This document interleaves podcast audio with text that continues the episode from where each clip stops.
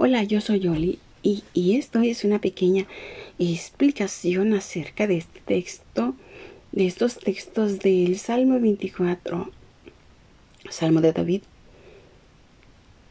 que acabo de grabar y creo que se está publicando correctamente, no lo sé, lo voy a ver porque realmente esto es para mí algo nuevo y, y vamos a ver.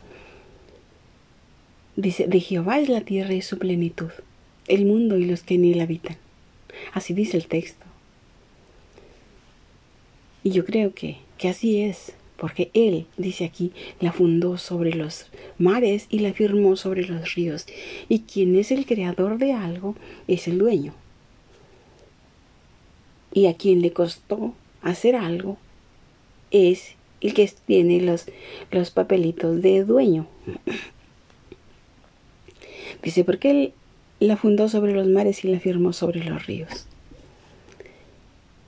Dice, ¿y quién subirá al monte de Jehová y quién estará en su lugar santo y limpio de manos y puro de corazón? Está ahí mismo la respuesta.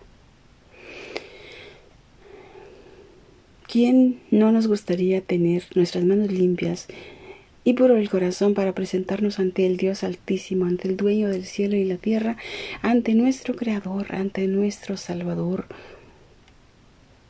A mí me gustaría.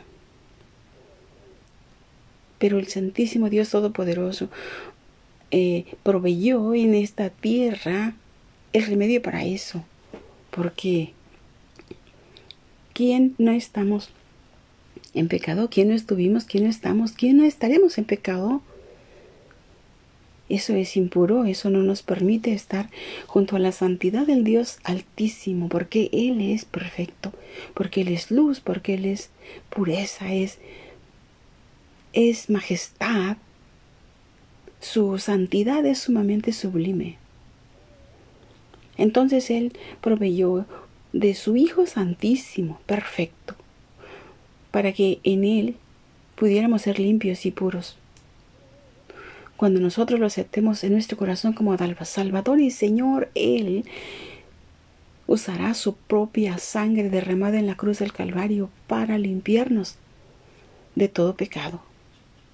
Y entonces podamos estar, podamos entrar a la presencia de Dios, podamos estar eh, cerca del trono de Dios y suplicarle y pedirle y pedirle eh, perdón entonces abrir nuestra, nuestra Biblia, su palabra, el manual de la vida, el manual de la vida es la Biblia que Dios instituyó y dejó para nosotros y allí su palabra que nosotros aprenderemos, empezar a limpiarnos, también empezar a enseñarnos a, a conocer qué no le agrada a nuestro Creador y qué no debemos hacer. Porque si nosotros no conocemos la voluntad de Dios, no podemos hacer su voluntad porque no la conocemos. Ay, bendito es el Santísimo Dios Todopoderoso, que dejó su, su palabra, que dejó la Biblia, y de ahí nosotros aprendamos. Y dice así, dice, el que no ha elevado su alma a cosas vanas ni jurado con engaño ¿Y quién no lo hemos hecho? Pero he ahí la sangre del Cordero para limpiarnos de todo pecado. Él recibirá bendición de Jehová y justicia del Dios de salvación. Dice, el limpio de manos y, puro de corazón recibirá bendición de Jehová y justicia del Dios de salvación. Dice en el texto 6, cada tal es la generación de los que le buscan de los que buscan tu rostro, oh Dios de Jacob. Y yo me pregunto quién es, eh, quiénes son esa generación. Dice ahí, los que te buscan, los que buscan tu rostro, oh Dios de Jacob. Los que buscan, los que buscamos, los que anhelamos, los que queremos, los que ponemos nuestra decisión y nuestras ganas, porque yo, en mi humilde opinión, decisión es decidirme, hacer algo. Y si y las ganas es es usar, usar mi tiempo, es ponerme, porque decidirme es una cosa y si no lo hago, si no cumplo mi decisión es otra. Bueno, pienso yo.